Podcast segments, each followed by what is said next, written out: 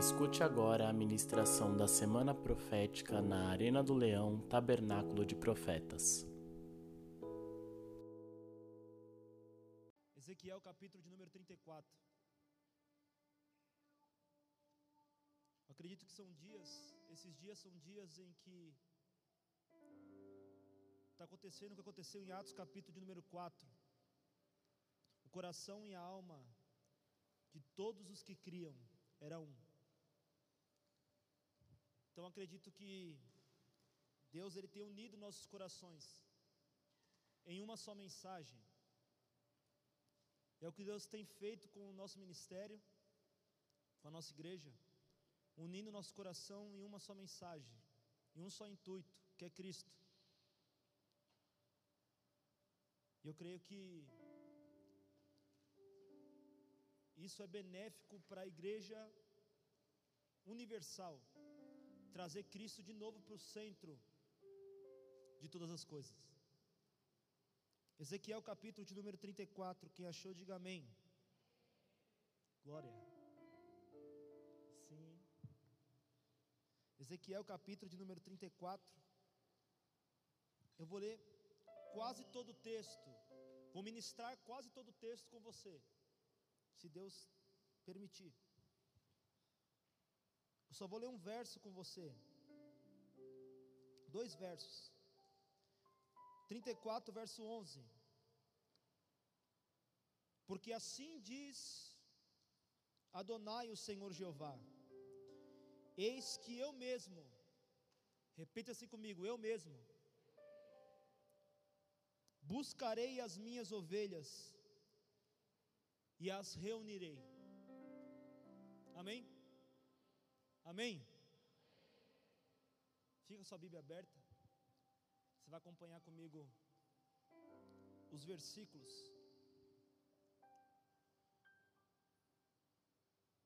Acredito que foi Deus, acredito não, tenho certeza que foi Deus purinho, sem dúvida, que colocou essa, esse ano apostólico para nós.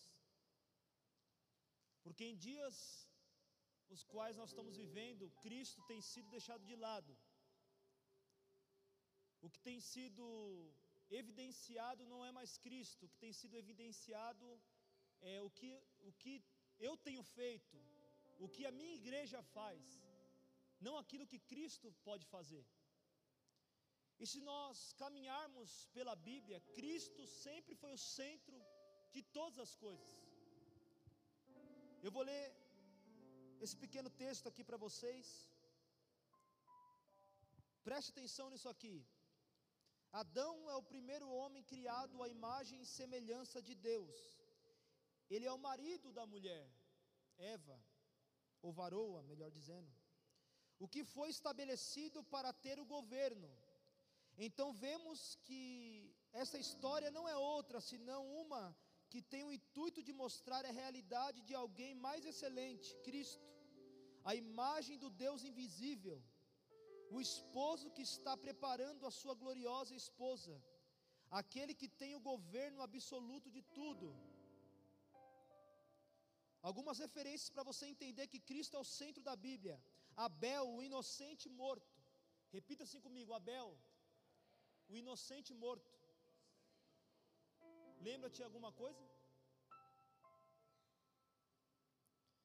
Abel, o inocente morto, aponta para, para um muito mais excelente, cujo sangue clama ainda melhor do que o de Abel.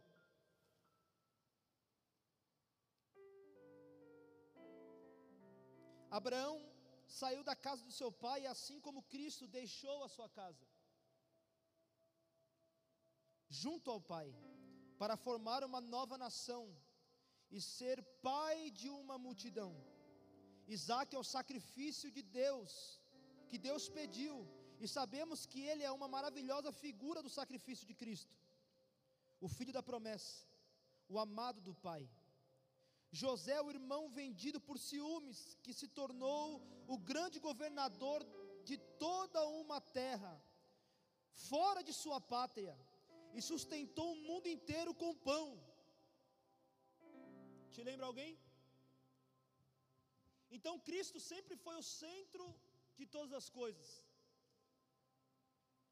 Só que com o decorrer do tempo, nós, como igreja, fomos desfocando de Cristo e fomos trazendo algumas coisas como prioridade para a igreja. E nós, como sempre, o tabernáculo, como sempre, vamos na contramão de tudo. E vamos trazer a mensagem de Cristo para o seu devido lugar. Quando eu abri o culto ontem, abri a festa, eu disse que a mensagem que é pregada nesse altar não é uma mensagem pregada apenas para este povo aqui. Tenho certeza que a mensagem desse altar alcança não só apenas a região norte de São Paulo, mas alcança outros estados, alcança outros países que você nem imagina. Então, esse altar aqui é um altar profético para a igreja do Senhor. Então, entenda que você está num lugar totalmente profético, um lugar onde Deus escolheu para ser voz profética para uma geração, para um povo, para a igreja do Senhor. Então, tudo aquilo que for pregado aqui durante esses dias, se eu fosse você, como alguns eu estou vendo, pegava o caderninho e anotava algumas coisas, ou tudo que você puder anotar, que são coisas chaves que você vai usar não só para esse ano, porque nós não trabalhamos apenas por um ano, nós trabalhamos por um propósito, amém? Nós não trabalhamos apenas por um congresso, nós trabalhamos por um propósito.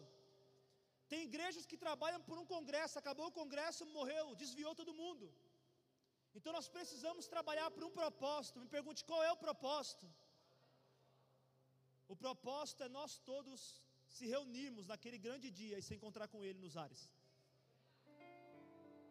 Trabalhamos para esse propósito. Vamos lá. Esse texto de Ezequiel, capítulo de número 34, é uma profecia contra os pastores de Israel. Então já vai entendendo você que é líder a importância da sua liderança para com os seus liderados. No verso de número 9 fala assim: Escutai, ó pastores, a palavra do Senhor Jeová. Assim diz o Adonai, o Senhor Jeová: Eis que estou contra os pastores,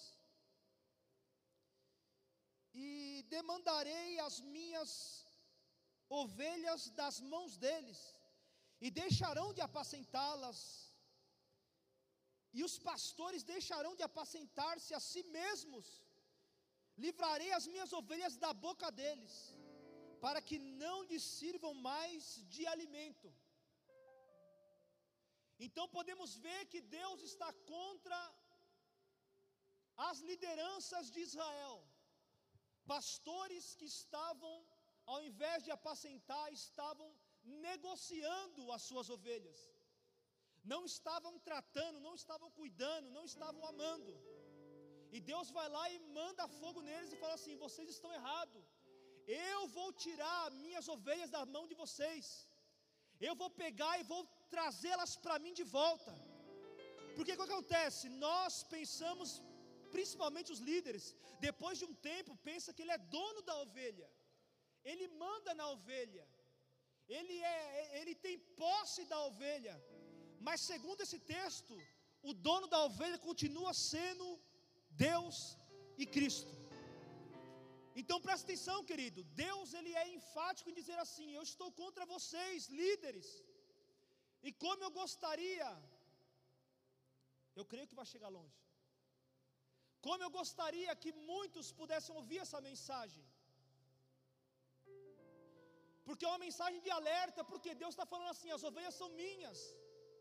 Eu venho para buscar elas, por quê? Porque eu tenho cuidado, eu que entreguei meu filho, eu sacrifiquei o meu filho, dei o meu filho, então elas são minhas, e vocês não estão cuidando delas direito, vocês não estão tratando elas bem, então agora eu vou descer, eu mesmo descerei e tomarei elas para mim de volta, vou tirar da boca de vocês.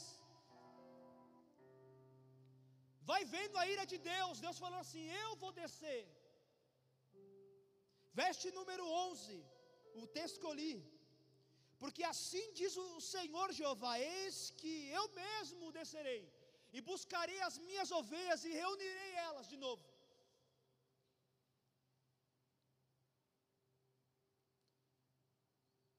Nossa missão esse ano é essa. Como nós podemos saber se aquela ovelha é de Deus ou não? Você vai ler o texto aí, esse texto é terrível. Como nós podemos saber se aquela ovelha é de Deus ou não? Como podemos saber se Deus é com aquela pessoa ou não? Se ela é de Deus ou não? Se ela está no propósito ou não? Uma coisa eu sei, querido: se for de Deus, todos nós vamos se reunir por um só propósito. Eu estava conversando com um senhor lá na praia. Eu acredito que eu fui lá para isso. Porque o crente nunca sai para passear, né? Jeová não deixa o crente sair para passear. Sempre sai para alguma coisa. E eu fui na casa desse senhor, comecei a conversar com ele, e ele com algumas dúvidas sobre a palavra e não sei o que, pá, e tal, e com dúvida. Daí eu falei assim para ele. Ele falou assim: Eu não acredito, eu fui muitos anos da Assembleia, eu não acredito mais, não sei o quê, porque é muita religiosidade, é não sei o quê. Eu falei: Tá bom, mas existe ainda uma igreja que é apaixonada por Jesus, que não é apaixonada pela religiosidade, pelo sistema, não. Eu falei assim: Vou dar um exemplo para você, da minha igreja. Você já viu, nos anos que você foi crente, você já viu isso? Uma igreja fechar as portas da sua igreja num dia de culto e ir para outra igreja ajudar outra igreja? Aí ele levantou os olhos assim. Nunca vi isso. Eu falei, a minha igreja faz isso.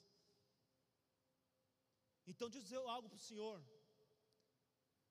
Existe ainda pessoas que são apaixonadas por Jesus. São, ainda existem igrejas que são apaixonadas pela palavra de Deus e que cumpra ela e que ama ela e que faz aquilo que Deus manda. Aí eu falei assim, aí Deus me tomou. Aí pegou. Aí falei assim: sabe qual é o problema do Senhor? Que o Senhor é muito teórico. O Senhor quer resposta para tudo. Eu falei para ele assim: se eu falar para o Senhor que um bolo, que eu comi um bolo de chocolate, ele é maravilhoso, delicioso. O Senhor vai acreditar naquilo que eu disse? Ele falou assim: até vou. Eu falei assim: mas como você vai saber se o bolo é bom ou não? Ele falou: se eu comer, se eu experimentar. Eu falei assim: assim é o Evangelho. Tem coisas que eu posso ler para você até amanhã, você não vai entender, mas se você experimentar, se você experimentar, nunca mais você vai deixar de querer sentir esse gosto maravilhoso, de sentir essa presença maravilhosa, de estar dentro da presença do Senhor. Então, o que Deus quer fazer conosco nesse ano? Deus quer tirar você da teoria, e Deus quer colocar você na prática. Você vai parar de dizer eu sei, você vai parar, vai, vai falar assim: eu estou sentindo, eu estou vivendo, não eu sei, eu estou vivendo na minha vida. Isso é real. É isso que ele está dizendo, ele está dizendo assim: eu vou trazer as minhas ovelhas para mim de novo, para que elas possam viver de novo sobrenatural, para que elas possam estar debaixo das minhas asas seguras de novo. Presta atenção no texto. Versículo de número 12: Como o pastor reúne o seu rebanho no dia nublado e de, de espessas trevas, no dia nublado, ele reúne as suas ovelhas. Pergunta assim para mim: qual é esse dia nublado? A grande tribulação. Antes da grande tribulação, ele vai reunir as suas ovelhas. Ele vai arrebatar a sua igreja.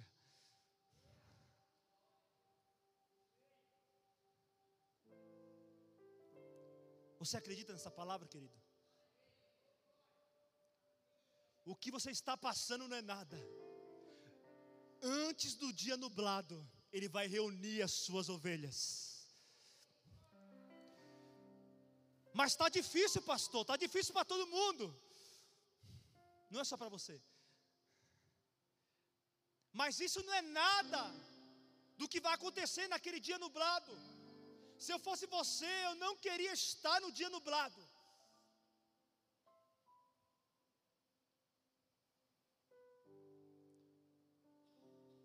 Eu as recolherei dentre os povos. Verso número 13. e as reunirei dentre os países, e as trarei para a sua própria terra.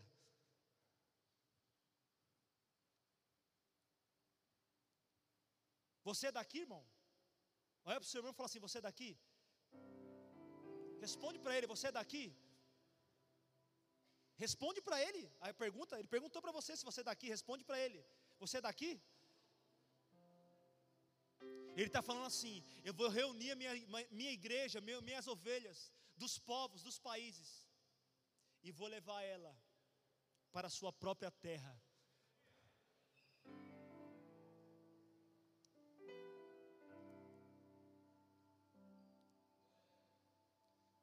Para que brigarmos aqui, se tem uma terra preparada para você lá? Tem algo muito maior preparado para você, querido. Pare de chorar por pouco. Pare de brigar por pouco. E as alimentarei sobre as montanhas de Israel, junto aos rios e em todos os lugares habitáveis do país. Verso 14: As alimentarei com boa erva e o seu rebanho estará sobre as altas montanhas de Israel, e descansarão num bom redil, e se alimentarão de boa erva sobre as montanhas de Israel. Eu alimentarei as minhas ovelhas e farei que repousem, diz o Senhor Jeová. Olha só esse versículo aqui, verso 16: Buscarei as que se perderam, e trarei de volta as desgarradas, e ligarei as quebradas e fortalecerei as fracas. Vamos lá, primeiro buscarei as perdidas. A nossa missão nesse ano é buscar as perdidas. Quando eu vejo a ovelha perdida, não lembro de outro a não ser o filho pródigo que foi embora. Minha pergunta é: o pai foi atrás dele? O pai foi atrás dele?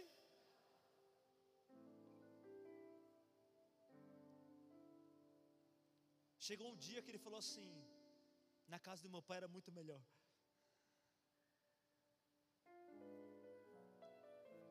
A nossa missão é pregar para eles. Mas fala assim comigo: quem convence? Fala assim: quem convence do pecado, da justiça e do, e do, e do juízo? Fala assim: é o Espírito Santo. Chegou um dia que o Espírito Santo foi visitar ele lá. E ele falou assim: Não, a casa do meu pai é muito melhor. Eu voltarei para a casa do meu pai. E pedirei para mim ser um servo. Ele falou assim: Eu vou pedir para ser um servo, porque um servo tem muito mais do que eu tenho aqui agora. Ele era filho, mas ele ia pedir para o pai dele para ser servo.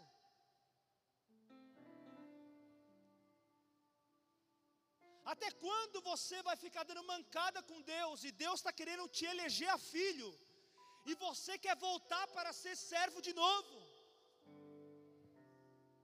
Querido, a revelação do Pai não é para qualquer um.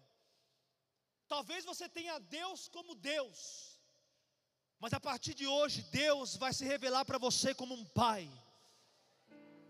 Ah, e Pai é diferente, querido, quando você tem Ele como Pai. Ah, como é maravilhoso estar com Ele como um pai. Você sentir, se, se sentir amado pelo Pai, se sentir cuidado pelo Pai. Então o filho pródigo quer voltar para ser servo e não mais filho. Aí o pai fala assim: Eu estava te esperando, cara. Eu sabia que você ia voltar. Vamos preparar um negócio para ele, vamos preparar uma festa para ele. Porque esse meu filho estava perdido e foi achado. Eu buscarei as perdidas e trarei de volta as desgarradas. Repete-se comigo: desgarradas. Desgarradas é aquela que saiu da direção. Você sabia que tem ovelha desgarrada dentro da igreja? Ela saiu do propósito, ela saiu da direção. Eu me lembro das dracmas perdidas, da dracma que foi perdida, dentro da casa. Ela parece estar junto com as outras, mas só que ela ficou perdida, ela se perdeu dentro da casa. Talvez esse seja você hoje. Talvez seu coração não é um, como eu disse no começo da mensagem com todos. Por quê? Porque você está perdido dentro da casa. Mas eu tenho uma notícia para te dar hoje: o Senhor vai te trazer de volta para o propósito. O Senhor vai te trazer de volta para a direção juntamente com as outras. O seu coração voltará a ser o mesmo coração, como um com todos nós. A Bíblia diz assim: chorai com os que, e alegrai com os que se há. Fala assim: um só sentimento.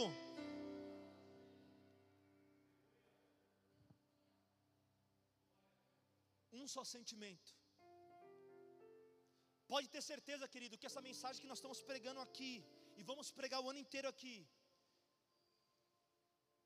o reino de Deus é o mesmo coração. Estão pregando igrejas no Mato Grosso, no Rio de Janeiro, Santa Catarina, porque é um só coração. Amém, querido?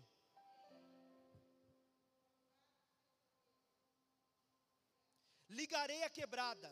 Vem comigo aqui, vamos lá. Romanos capítulo 11. Quem está lá em cima, tio Will? Abre aí, tio, para mim. Romanos capítulo 11. Ligarei a quebrada. Romanos capítulo 11, verso 17 e 18. Romanos capítulo 11, é lá. E se alguns dos ramos foram quebrados, e tu sendo zambujeiro, fosses enxertado no lugar deles e feito participante da raiz e da seiva da oliveira? Verso 18.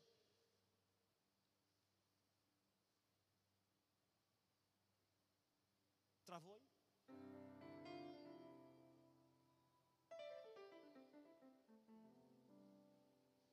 Onze, dezoito. Não te glorieis contra os ramos, e se contra eles te gloriares, não és tu que sustentas a raiz, mas a raiz que sustenta a ti.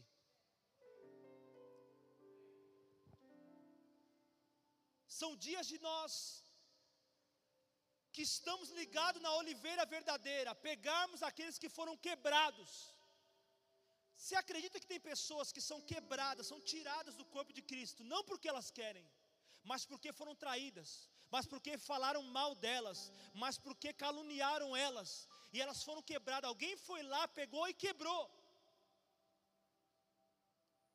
A nossa missão nesses dias é com muito amor pegarmos elas e ligarmos ela de volta na oliveira. Mesmo tu ser o zambujeiro, vai ser ligado na oliveira, e a raiz, a seiva da raiz vai passar por você Aleluia, o sangue de Jesus Cristo vai passar por você e vai te purificar de todo pecado. Alguém está me entendendo aqui nessa noite? Aquilo que você não sentia antes, você vai sentir de novo. Por quê? Porque a raiz da seiva vai passar por você de novo. Você que está quebrado, lascado, ele vai ligar você de novo na oliveira. E você vai sentir aquilo que você sentia antes. A seiva passar por você. Ele está dizendo: Eu vou ligar a quebrada. Eu vou. Eu vou buscar a perdida. Eu vou trazer de volta a desgarrada. E vou fortalecer a fraca. Sabe como se fortalece a fraca? É pau. Presta atenção, como se fortalece uma ovelha fraca? Normalmente, ela está debilitada por uma situação que ela está passando em sua vida, ou fraqueza emocional, ou fraqueza carnal, ou safadeza mesmo. Tem uns que é safadeza, irmão. Tem que dizer na cara dele que é safadeza. Mas a maioria é fraqueza emocional, porque não consegue vencer um vício, não consegue vencer uma iniquidade que foi instaurada na sua vida, um pecado que se repete sempre. Um exemplo, uma pessoa que é drogada, viciada em drogas, conversar com um apóstolo que também passou por isso. Se o apóstolo mostrar as marcas que ele teve na vida dele para aquela pessoa, as marcas que aconteceram, que, fizer, que, que ficaram no corpo dele, mas que ele conseguiu vencer isso, vai fortalecer ela. O que fortalece o fraco não é palavra apenas, são marcas. Por isso que você não consegue fortalecer ninguém, porque você não tem marca. Eu vou ler, não ia ler esse texto, mas vou ler. Vem comigo, Gálatas, abre a sua Bíblia aí. Gálatas.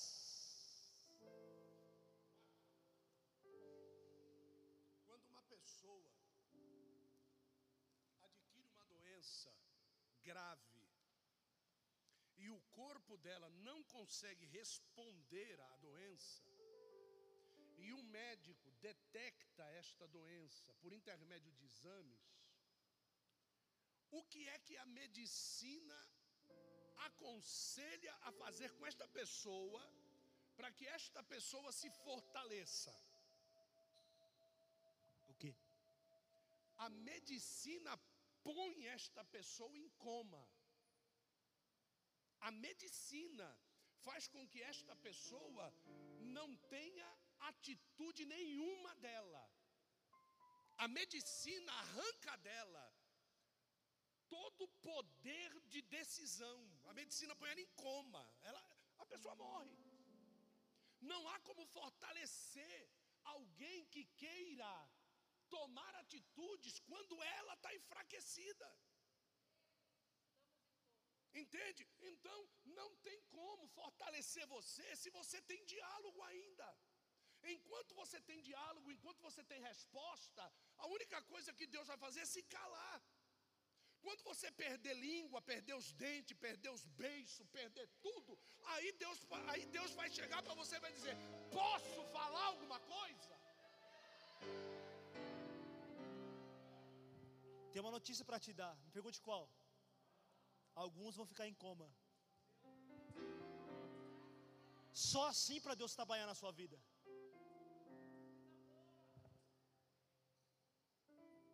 É duro, né, dizer isso aí. Parte pior sempre fica para nós, mas nós fala mesmo assim. Vamos lá, Gálatas capítulo 6. Verso número 11.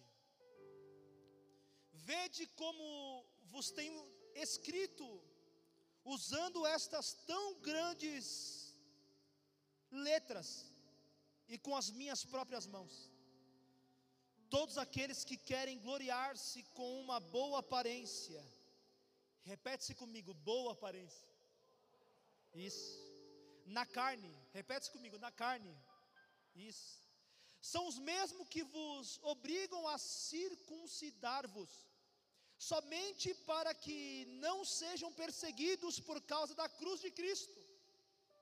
Porque nem ainda esses mesmos que se circuncidam guardam a lei, mas querem que vós sejais circuncidados para que se gloriem na vossa carne. Mas no que me toca, mas no que a mim toca, não tenho de que gloriar-me, senão da cruz de nosso Senhor Jesus Cristo, porque o mundo foi crucificado para mim, e eu estou crucificado para o mundo. Porque em Cristo Jesus nem a circuncisão, nem a incircuncisão tem virtude alguma, mas sim ser uma nova criatura. Aí Paulo fala assim: a todos os que seguirem esta senda, a paz e a misericórdia sejam com vocês. Presta atenção aqui. Os judeus, eles queriam mostrar que eles eram crentes, sabe como? Com uma marca aparente. Uma marca de aparência, que era a circuncisão. Eles queriam mostrar que era crente pela circuncisão. E tinha alguns cristãos que estavam começando para não brigar com eles e para não serem perseguidos por causa da cruz de Cristo, eles começaram a se circuncidar também. Aí Paulo vem nervoso. Paulo vem falando assim para eles: tome vergonha na cara de vocês, cara. Para Deus, para Cristo, nem a circuncisão, nem a incircuncisão tem virtude alguma. Vocês querem mostrar uma aparência de crente para não ser perseguido por causa da cruz? Fala assim comigo: evangelho aparente, casamento aparente, fala assim, namoro aparente, fala assim, é, relacionamento de pais e filhos aparente. Sabe como, sabe como tem sido a sua marca de aparência? Paulo falou assim: Eu não tenho marca de aparência na minha vida. Eu não aparento ser algo que eu não sou. Eu carrego no meu corpo as marcas de Cristo. Ah, querido, ninguém mandou você querer entrar no ano apostólico de Cristo. Ninguém mandou você querer entrar para este barco. Então tem uma notícia para te dar. A partir de hoje, você vai ser marcado com as marcas de Cristo na sua vida. Eu quero saber se tem alguém que quer ser marcado com as marcas da cruz na sua vida. Para de mostrar para as pessoas aquilo que você não é. Para de aparentar para as pessoas aquilo que você não tem. Come couve, arrota peru. Para de ser besta, rapaz. Mostra quem você é, mostra o que você tem. Deus quer marcar você nesses dias aqui.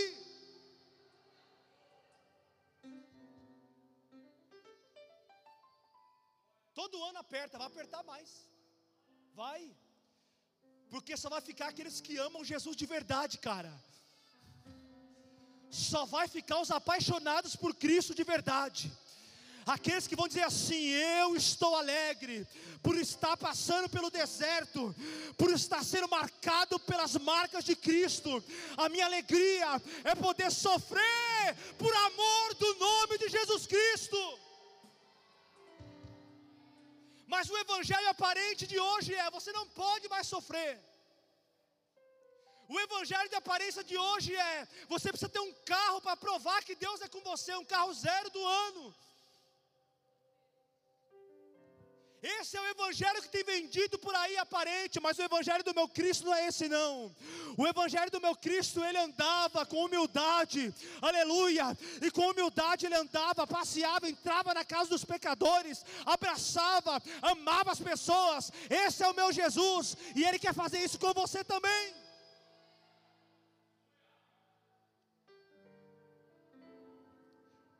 Ele quer marcar você, sabe para quê? Para que você marque outros. Quando Jesus ressuscitou para fortalecer os discípulos que estavam fracos, Ele não mostrou para eles o seu diploma de engenharia por ter feito a terra. Não! Ele não mostrou o diploma de engenharia, porque o maior engenheiro fez a terra, o arquiteto que estava com Deus. Não! Ele mostrou para Tomé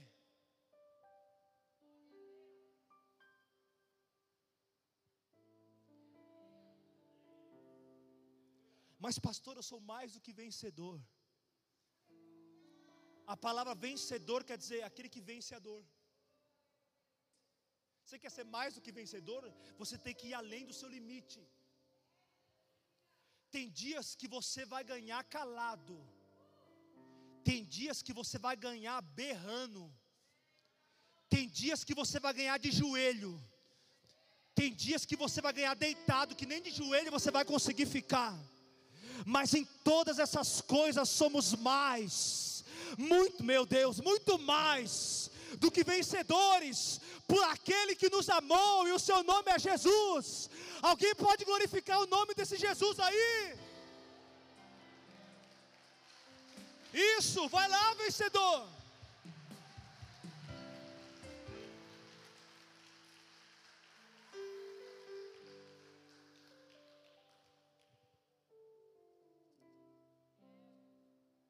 Vamos voltar para Ezequiel.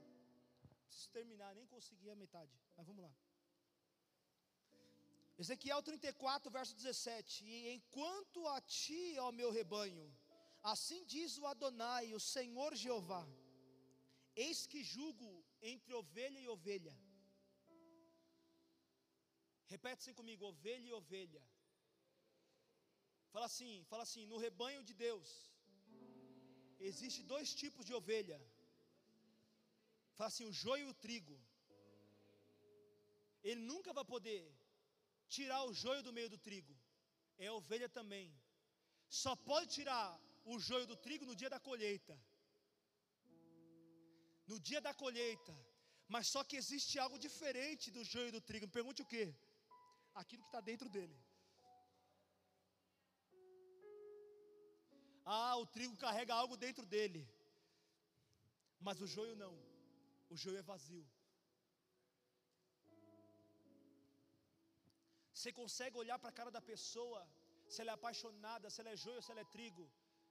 No momento do louvor, tem aquele que está se entregando totalmente, mesmo calado, querido. Não estou falando para você gritar, espernear igual o Gabriel faz aqui. O Gabriel é o jeito dele adorar, é assim, não precisa fazer igual o Gabriel. Mas estou falando aquele quietinho, mas só que ele está se entregando, porque ele é apaixonado por Jesus, ele quer sentir Ele. Agora tem uns, querido, que põe a mão no bolso, senta e cruza a perna. Minha pergunta para você é: você quer ir para onde? Aí você chega para ele e fala assim: Você está bem? Ele fala: Estou indo. Você está indo para onde? Estou indo. Está indo para onde? Estou indo. Querido, ainda dá tempo de você buscar as sementes que tem dentro de você. Paulo disse assim: Porque o Senhor tem os seus tesouros em vasos de barro, para que a excelência do poder seja de Deus e não nosso. Tem tesouro dentro de você. Você não imagina o que Deus depositou dentro de você, querido.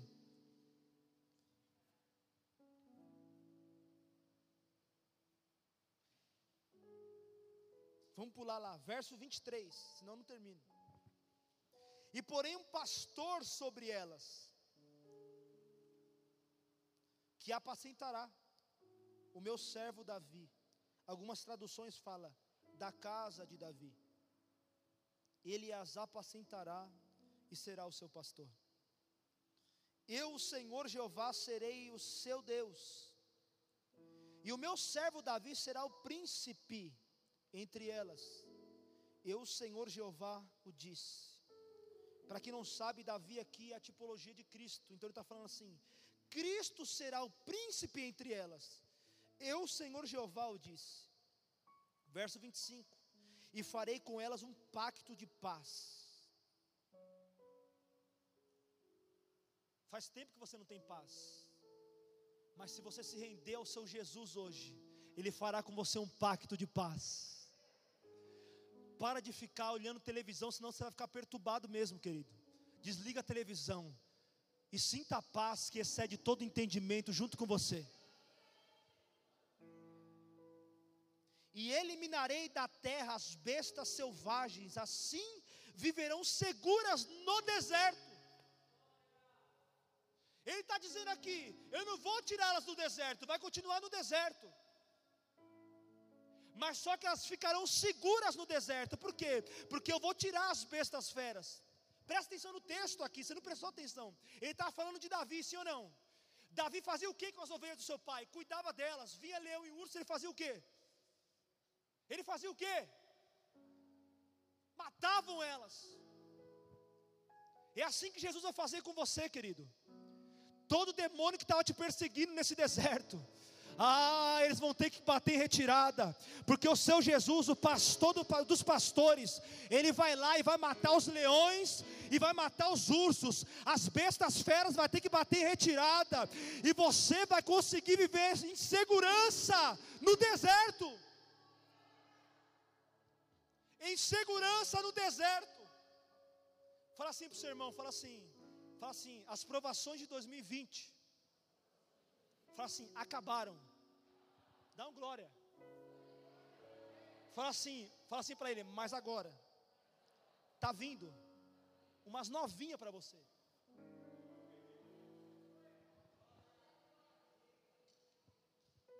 Umas novinha em 2021. Mas para que isso, pastor? Para marcar você.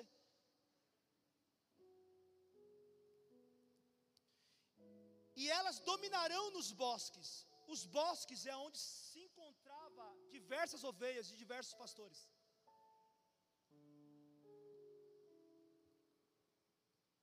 que falar, não tem como não falar. Quando o tabernáculo se reúne com outra igreja, eles veem a diferença. Eles percebem a diferença no comportamento, na fala, no conhecimento, na atitude. Por quê? Porque elas estão sendo apacentadas pelo sumo pastor. Elas estão comendo os pastos verdejantes do Salmo 23. Então, quando elas se reúnem no bosque, eles dominam sobre as outras. Por quê? Porque fala assim: não, ela dia de lá, não, pode dar oportunidade, pode pregar. O pastor foi lá pregar esse dia, foi ou não foi? É do tabernáculo de profeta, apóstolo disso, então pode entrar, pode pregar. Por quê? Porque eles sabem a diferença do alimento, da postura.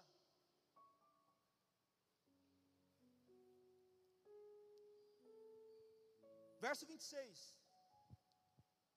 E farei delas nos arredores do meu monte uma bênção. Repete-se comigo, uma bênção. Quem quer ser abençoado no ano de 2021? Levanta a mão. Mas só que tem uma missão para você, me pergunte qual. Você precisa ser a bênção primeiro.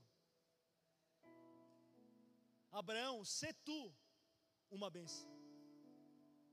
Antes de você receber a bênção, você precisa ser primeiro a bênção. Ele está falando assim: e eu as colocarei aos redores do meu monte, e elas serão uma bênção.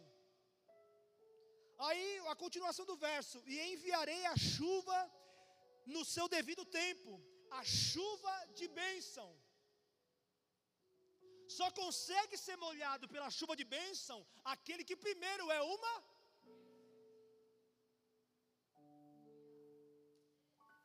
Mas o fulano é abençoado e eu não. Você não é uma bênção?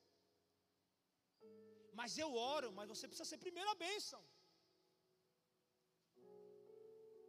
Aquele texto que fala assim: e as bênçãos correrão atrás de ti, te alcançarão, mas primeiro você tem que obedecer aquilo que está escrito.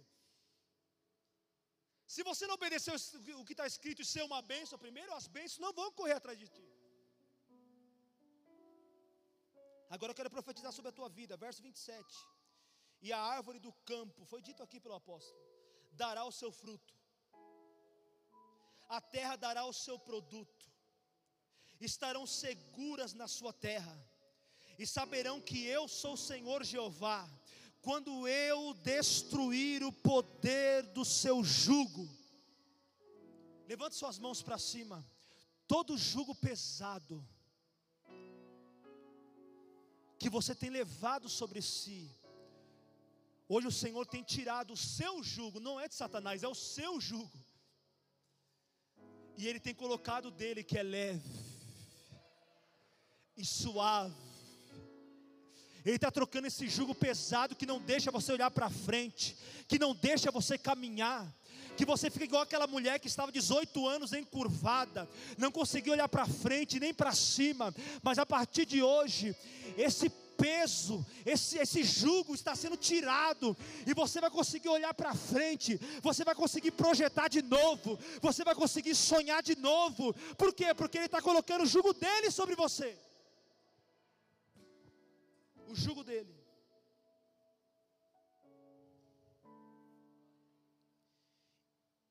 E libertá-las, libertá-las das mãos daqueles a quem elas serviam. Repita-se comigo, Satanás. Fala assim para o seu irmão: você vai ser liberto das mãos de Satanás hoje. Sim.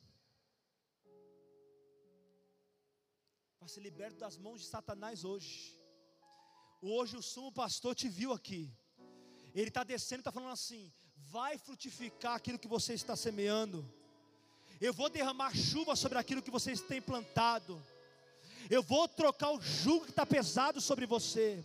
E ainda mais, eu vou tirar você das mãos daquele que você está sobre, servindo ele, você está nas mãos dele. Eu vou tirar você de lá. Ele vai tirar você de lá hoje.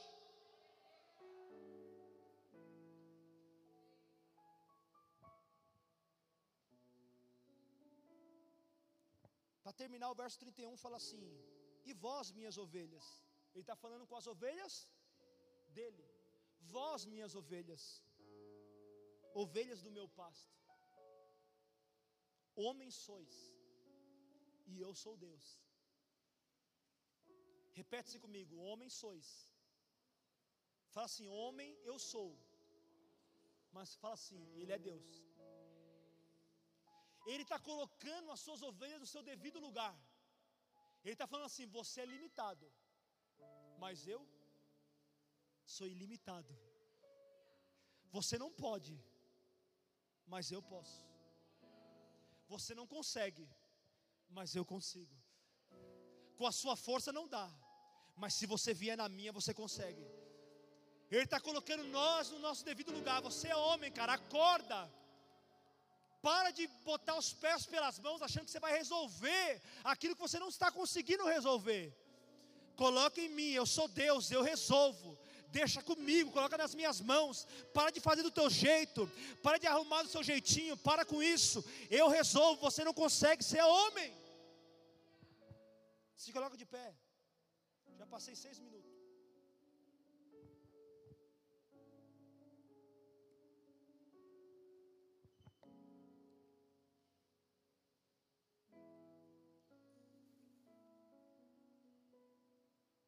Quero que você feche seus olhos agora.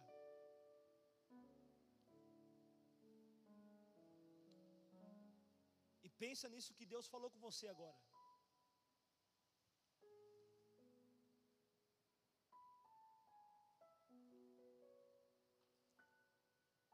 Você é homem, mas eu sou Deus.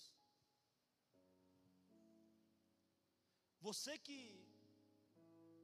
tentou de todas as formas do seu jeito em 2020.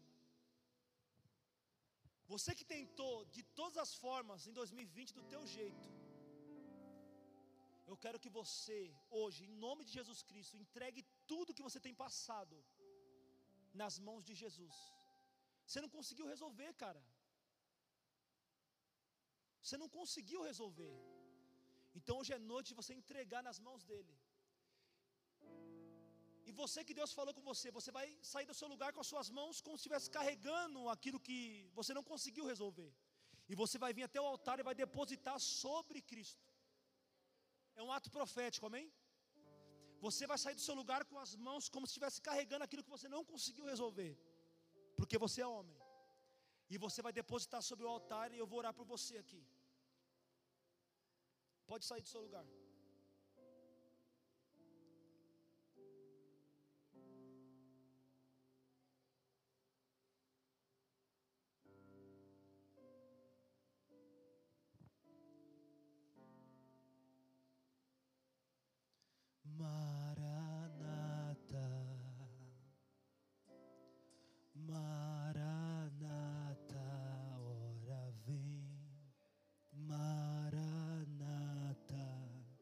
Pode louvar o Senhor Jesus? Sim, Jesus.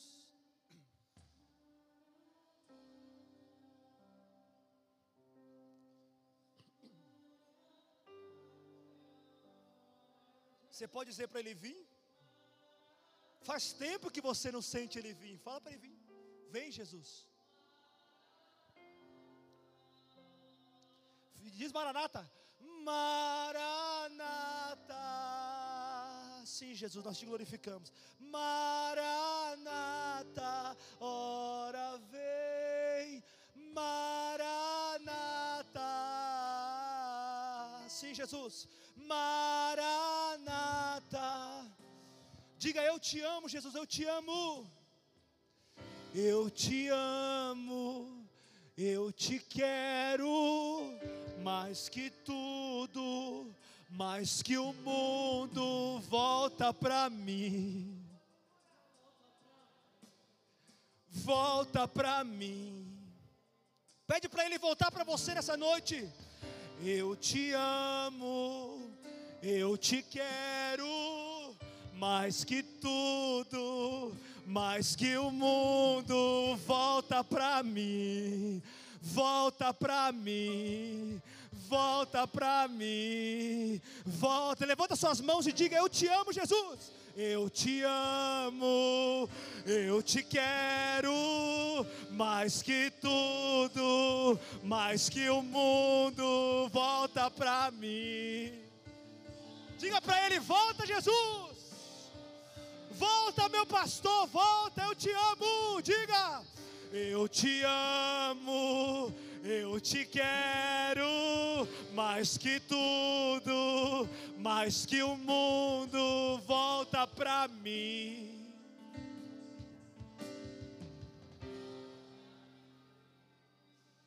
Vocês estão aqui na frente, olha para mim aqui.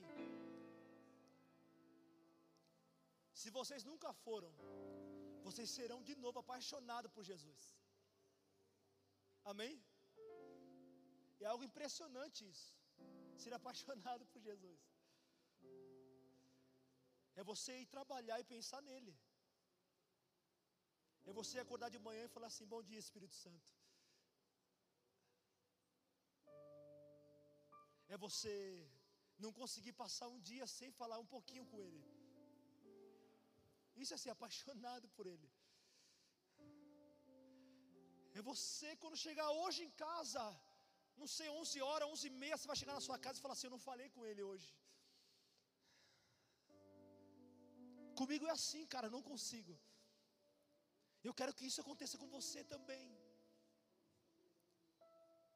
Eu estou indo para um lugar trabalhar e estou indo para outro. Eu não consigo. Não dá. Eu tenho que colocar o louvorzinho, vou lá dirigindo, eu vou falando com ele. Quando eu percebo, já não é mais eu que estou ali. Já percebi que eu já mudei para outro ambiente. Pode procurar essa mensagem onde você quiser, querido. Pode procurar no YouTube, pode procurar no, no Google, pode procurar onde eu quiser, onde você quiser. Por quê? Porque eu falo com Ele. Eu não fui apenas na Bíblia para buscar, não, ele, ele veio em mim e colocou a mensagem, é diferente. É diferente você folhear a Bíblia todo dia, toda hora ali. Eu preciso de uma mensagem, uma mensagem, uma mensaginha, Jesus, uma só. Não! Ele colocou em mim porque eu tenho um relacionamento com Ele. Ele falou para mim assim: Eu sou o seu pastor. Você não precisa impressionar ninguém com nada. Você só precisa se entregar para mim por inteiro. É só isso. Por isso que eu disse que Deus está unindo nossos corações. Por quê? Porque eu não preciso conversar com o apóstolo, para a mensagem minha ser parecida com a dele. Não! Por quê? Porque o coração é um, o relacionamento com o mesmo pastor é um. Então o que ele fala para ele, ele fala para mim, por quê? Porque é o relacionamento com o mesmo pastor. Nem, nem como conversamos esse ano no WhatsApp, não. No ano passado, acho que nem em dezembro nós conversamos no WhatsApp. Né? Nem se falamos. Porque não precisa, querido. Só precisa ser apaixonado por Jesus de novo. Amém? Olha para mim aqui, todo mundo. Olha para mim aqui, você vai ser apaixonado por Jesus de novo. Amém? É só isso que falta para você, mais nada. Você vai conseguir vencer tudo que você está passando, voltando sendo apaixonado por Jesus. Pronto. Sabe por quê? Aquilo que você ama, você vai largar, porque tem um amor maior dentro do seu coração. Olha aqui para mim, Deus nunca vai te dar nada que te tira dele. Se algo que Deus te deu está te tirando dele, não foi Deus quem te deu.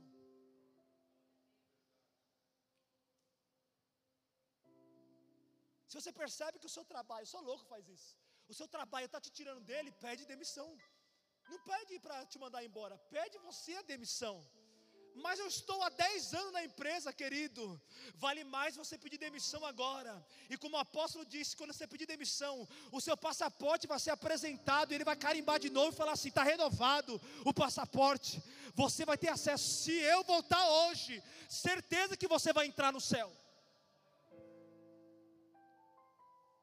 Se é o teu namoradinho que te faz se afastar, termina com ele. Não, pastor, você está sendo pesado demais. Então continua com ele. No dia nublado, ele vai reunir as ovelhas dele. Você vai continuar de mão dada com o seu namoradinho aqui.